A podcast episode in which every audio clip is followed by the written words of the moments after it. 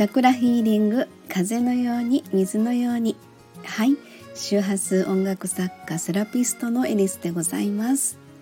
はい、えー、お月様の移動のタイミングでございますがちょっとだいぶ時間が遅れてのご案内となってしまっております、えー、申し訳ありません。ハッピームーンタイムですね、えー、お月様を身近に感じて幸せを引き寄せましょう。今日はさそり座のハッピームーンタイムでのご案内でございます。8月4日木曜日ですね。20時47分でございます、えー、にすでに移動しておりまして7日の日曜日1時37分までお月様はさそり座の位置で輝いています。はい。で、えー、あなたの出生のホロスコープにさそり座はありますでしょうか？えー、ホロスコープとは出生のタイミングで配置されました10天体と12星座の関係性のことを言いますが、えー、今回はさそり座がキーワードになります。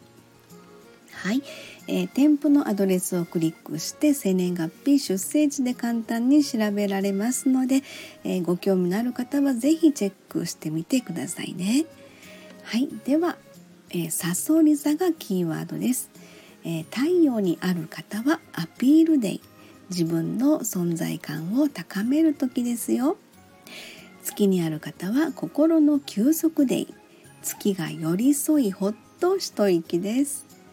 水星にある方はコミュニケーションデイ。文字でも声でも発信 OK です。えそして金星にある方はキラキラワクワクデイ。パッと花開く魅力満開の時です。火星にある方はアクションデイ動くことで、え発見につながりますよ。はいそして木星にある方はラッキーデーです。何の迷いもございません。はい、えー、土星にある方はストイックデーです。まずは目の前のことに集中いたしましょう。はいえー、ではあの出生のねホロスコープにさそり座がないよという方はお月様を通してさそり座のエネルギーを直接受け取ってみてくださいね。えー、さそり座の気づき学びのレッスンでございます。えー、徹底的な探求心と情熱からの気づきです。えー、そして徹底的に向き合い取り組む姿勢えー、そこがさそり座の気づき学びのレッスンとなっております。はい、そしてさそり座は第二チャクラ丹田と共鳴いたします。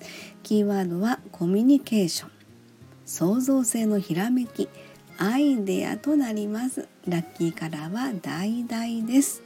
はい、えー、祈り感謝笑顔で素敵なさそり座のハッピームーンタイムをお過ごしくださいませ。えー、次回は伊手座のハッピームーンタイムでございます。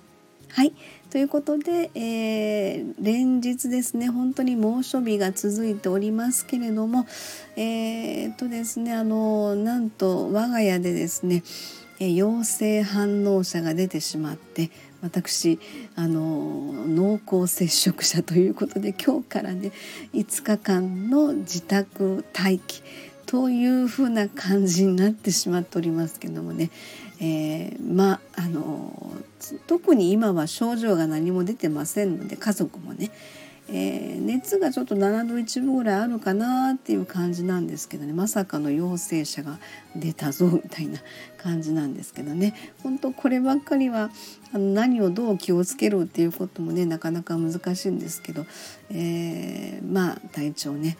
えー、しっかりと休むタイミングなのかなということも含めてね。はい、えー、ゆっくりと 過ごしていきたいと思っております。はい皆様もどうぞお気をつけくださいませ。はいでは、えー、これで終わりたいと思います。ありがとうございました。